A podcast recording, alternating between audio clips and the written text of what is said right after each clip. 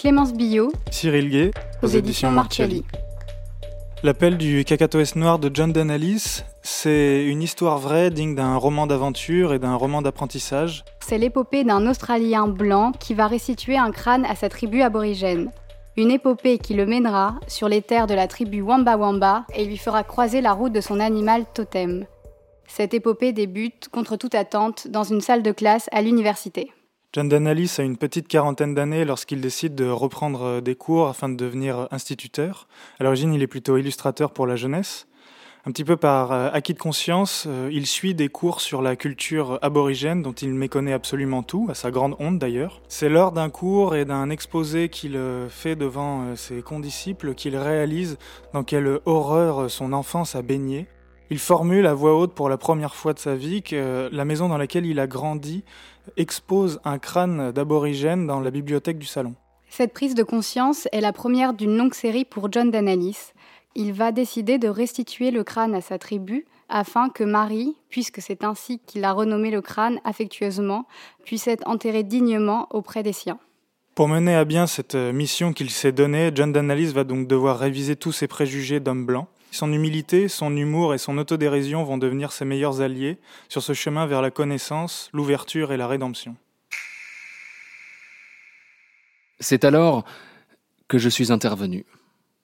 Peut-être l'ai-je fait en partie pour détourner l'attention du cliquetis des squelettes dans le placard familial de ma prof. Je soupçonne aussi un désir de surenchère. Les étudiants sur le retour peuvent être d'affreux je sais tout, et je ne faisais pas exception à la règle. Eh bien, moi, j'ai grandi avec un crâne aborigène sur les étagères du salon. J'ai dit ça avec une sorte d'importance vantarde comme si je m'attendais à ce que ma révélation impressionne mes condisciples plus jeunes. Je n'aurais pas fait pire si j'avais ouvert ma braguette et déballé mon pénis sur la table. Tout le monde s'est retourné et m'a fixé avec un mélange d'incrédulité, d'horreur et de dégoût. Mon sentiment d'importance s'est flétri. Un silence a suivi.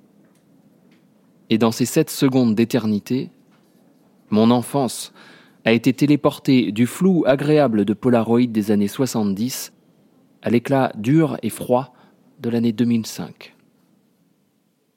Puis le cœur a retenti. Tu quoi? Tu as un quoi dans ton salon? Non, non, pas dans mon salon.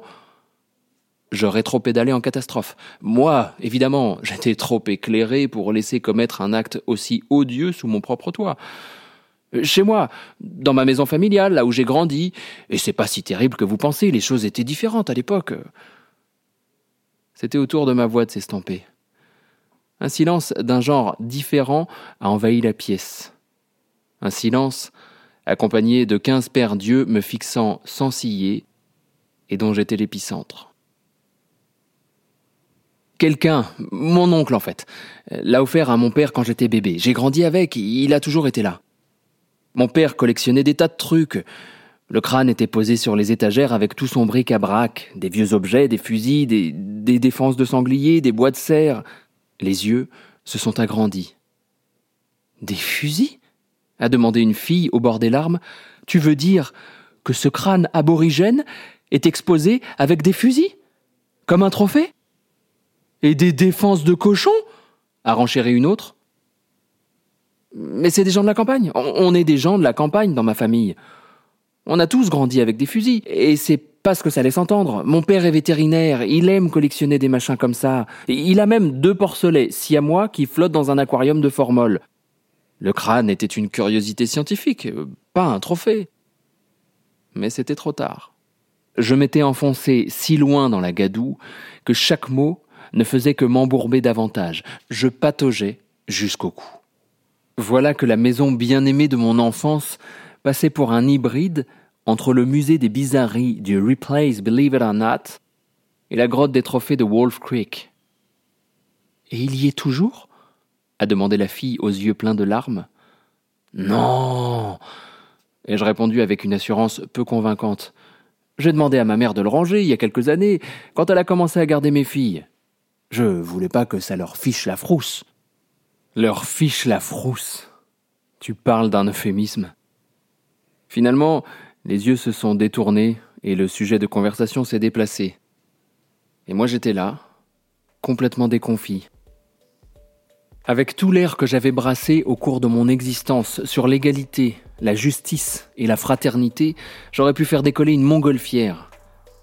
Et voilà que cette terrible vérité, cette secrète écharde, venait de ramener avec fracas mon enfance et ma vision du monde apparemment normale au contact de la terra firma.